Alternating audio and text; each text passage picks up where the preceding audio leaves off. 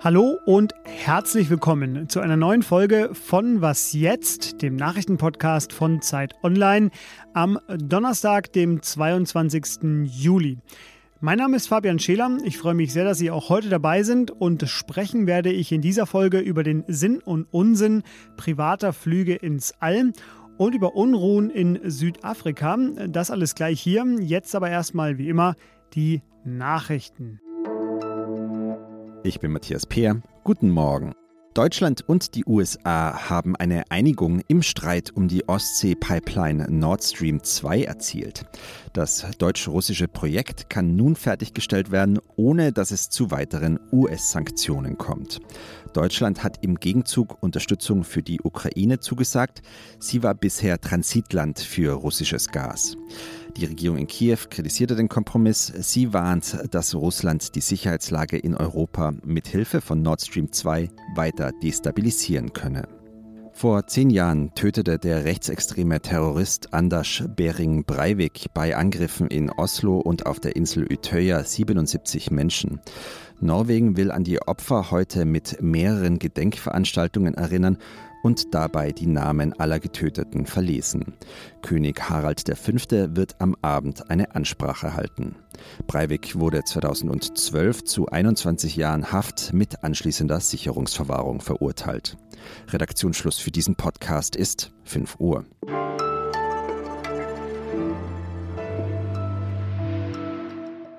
Wir müssen über Milliardäre sprechen. Und zwar über einen vor allem, nämlich über den reichsten Mensch der Erde, über Amazon-Gründer Jeff Bezos.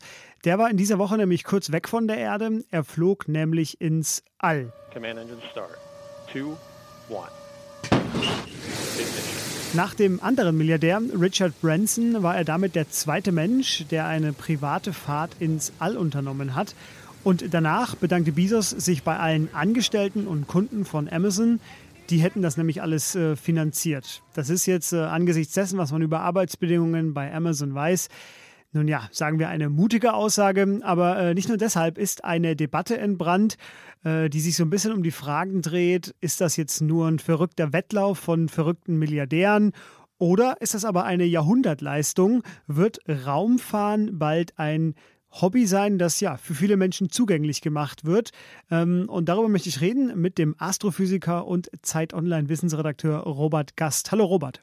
Hallo Fabian. Robert, äh, waren das jetzt nun äh, zwei Flüge, an die man sich als große Pionierleistung in 100 Jahren auch noch erinnern wird oder war das vor allem albern? Nein, ich würde sagen, das war eine Randnotiz. Äh, man muss sich klar machen, dass Branson und Bezos ja nicht die ersten waren, die solche Flüge gemacht haben. Vor ihnen kamen ja Profi-Astronauten und auch Piloten, die das Ganze zum Teil schon vor, vor 60 Jahren sehr ähnlich gemacht haben. Bezos und Branson waren jetzt die ersten äh, Privatpersonen auf privat organisierten Flügen. Und so gesehen war das Ganze schon eine Werbeveranstaltung für das, was sie künftig anbieten wollen. Man tritt diesen äh, Milliardären jetzt sicher nicht zu nahe, wenn man ihnen unterstellt, sie wollen künftig auch damit äh, Geld verdienen.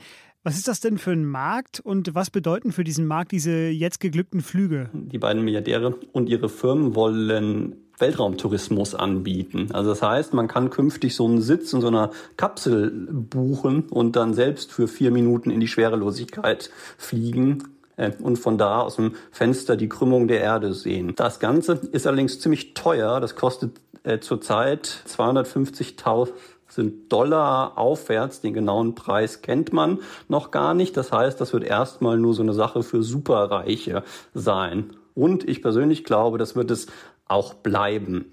Der Richard Branson will letztlich nur diesen Weltraumtourismus machen oder vor allem. Hingegen Jeff Bezos hat noch viel mehr im All vor und da sind diese Weltraumtourismus Abenteuer höchstens ein Baustein, ein Zwischenschritt, äh, vielleicht ein Nebenverdienst auf dem Weg zu größeren Zielen. Ja, du hast es gesagt, vier Minuten Schwerelosigkeit, das war es dann auch schon wieder.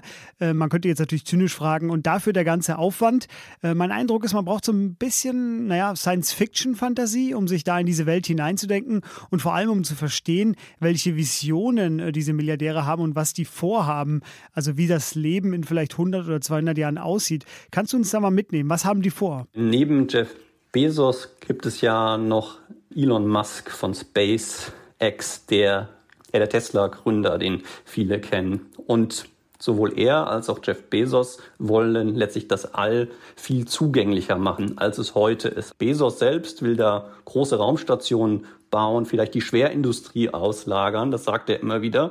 Und Musk hingegen will, will den Mars besiedeln als eine Art Backup für die Erde, wenn hier etwas schief geht. Die beiden Unternehmer verändern auf jeden Fall die Raumfahrt. Sie machen sie jetzt schon billiger und moderner, auch innovativer.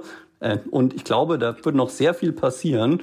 Und diese Starts jetzt, die wir jetzt gesehen haben, die waren ein kleiner Schritt, einer von vielen kleinen Schritten auf diesem Weg. Ein kleiner Schritt für mich, ein großer Schritt für die Menschheit. Das hat ja in der Raumfahrt äh, Tradition.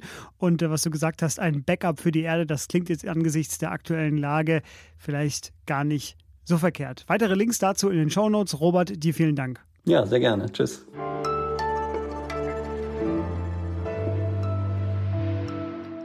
Und sonst so? Das hier. Das ist der Moment, in dem sich die 35-jährige US-Amerikanerin Alison Felix zum fünften Mal für die Olympischen Spiele qualifiziert. Die beginnen ja morgen in Tokio und äh, die 400-Meter-Sprinterin, sie ist mit sechs Goldmedaillen die erfolgreichste Leichtathletin aller Zeiten. Vor allem aber ist sie seit zwei Jahren Mutter. Das schien Nike, ihrem Sponsor, jetzt nicht so richtig gepasst zu haben. Die wollten ihr nämlich weniger Geld zahlen, haben sich außerdem vorbehalten, das noch weiter zu kürzen, falls Felix nicht wieder so erfolgreich werden sollte. Das klingt alles sehr fies und das ist es auch. Und Felix hat sich deshalb von Nike getrennt. Sie wird jetzt in Tokio mit einer selbstgegründeten Schuhmarke an den Start gehen. Und ihre Botschaft lautet, ich mache es nicht für die Medaillen, sondern für den Wandel und die Gleichberechtigung von Frauen. Das ist für mich ein klassischer Fall von schon vor Olympia gewonnen.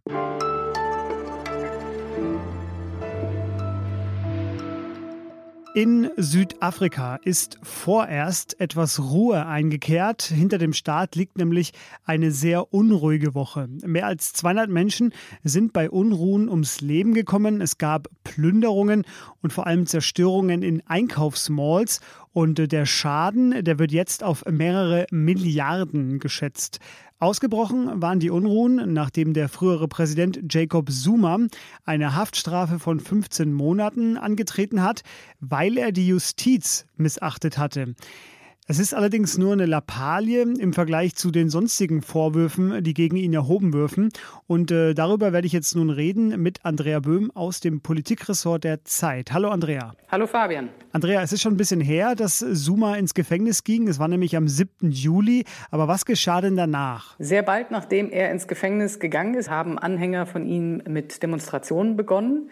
Sie haben sehr, sehr schnell begonnen, ähm, systematisch und strategisch wichtige wirtschaftliche Knotenpunkte zu besetzen. Sie haben Autobahnen blockiert, sie haben LKWs in Brand gesetzt, äh, sie haben dann tatsächlich auch massive Plünderungen in Gang gesetzt, äh, nicht nur von Geschäften und Shoppingmalls, sondern eben auch von Schulen, Krankenhäusern, Fabriken. Lagerhallen. Das Ganze ist dann, äh, hat dann eine ganz, ganz massive Eigendynamik entwickelt, weil sich natürlich Tausende von Armen aus den, aus den Townships angeschlossen haben und natürlich dann selber geplündert haben, was das Zeug hält. Gib uns da mal einen ganz groben Überblick. Was wird ihm alles vorgeworfen? Geldwäsche, Erpressung äh, in verschiedensten Fällen. Also da geht es um, um Waffendeals, die in äh, verschiedenen Phasen seiner Amtszeiten passiert sind. Ähm, da geht es aber auch um, und das ist sozusagen der gravierendste Komplex, um seine eigentliche Amtszeit als Präsident, die neun Jahre, die er Präsident gewesen ist, in denen er offensichtlich der Mittelpunkt oder einer der Mittelpunkte eines gigantischen Korruptionsnetzwerkes gewesen ist, in der sozusagen Politik, politische Entscheidungsträger rund um Suma und seine Familie und seine loyalen Anhänger, die man auch in den Geheimdiensten findet, das ist ein Problem. Ja, man kann sagen, den Staat äh, nach Strich und Faden ausgenommen haben. Was steht denn da auf dem Spiel? Äh, es hat in den Jahren der, der, der Suma-Herrschaft tatsächlich enormen wirtschaftlichen Schaden angerichtet. Also manche schätzen, dass in dieser Zeit, in diesen neun Jahren, bis zu oder sogar über 100 Milliarden Dollar verschwunden sind. Wenn man sich mal anguckt, die soziale Lage des Landes, es hat zwar inzwischen eine schwarze Mittelschicht entwickelt und hatte teilweise auch Wachstumsraten, es ist aber nach wie vor das Land mit einem, ja, mit, mit der weltweit stärksten sozialen Ungleichheit. Die Armut ist enorm. Und was jetzt stattfindet, ist einerseits ein wirklich existenzieller Machtkampf innerhalb dieser großen, berühmten Partei des African National Congress, der Partei von Nelson Mandela. Es geht aber auch letztlich um die Frage, wie ein Land in einer so enormen ökonomischen Krise jetzt da kommt noch Klimakrise dazu und da kommt die Pandemie dazu. Mit einer Arbeitslosigkeit von, naja, manche sagen, ähm, für Jugendarbeitslosigkeit werden jetzt Zahlen von 70 Prozent angegeben. Wenn man also Millionen von jungen Leuten hat, jungen Männern, die wissen, sie haben null Chance auf eine halbwegs würdige Zukunft, wie kommt ein solches Land unter den gegebenen Umständen aus dieser Krise wieder raus. Darum geht es jetzt in Südafrika. Ja, vielen Dank, dass du uns da erstmal so einen kleinen Einblick gegeben hast. Äh, eine ausführliche Analyse von dir und natürlich viele weitere tolle Texte wie immer finden Sie ab heute in der neuen Zeit. Ja, und das war was jetzt am Morgen. Mich, Fabian Scheler, hören Sie später nochmal im Update, wenn Sie mögen. Sie können bis dahin auch eine Mail schreiben für Fragen, Kritik zur Sendung, Lob, vielleicht auch eine Anregung, Themenwunsch. Äh, das machen Sie alles bitte unter wasjetzt.zeit.de. Da erreichen Sie mich und die Kolleginnen und Kollegen. Das lesen wir auch alles. Bis dahin. Tschüss.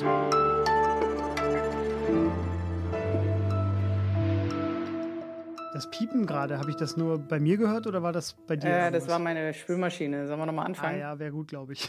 es, war, es war sehr laut zu hören, deswegen ich habe nur ein bisschen die Hoff Befürchtung, dass es äh, zu dolle ist.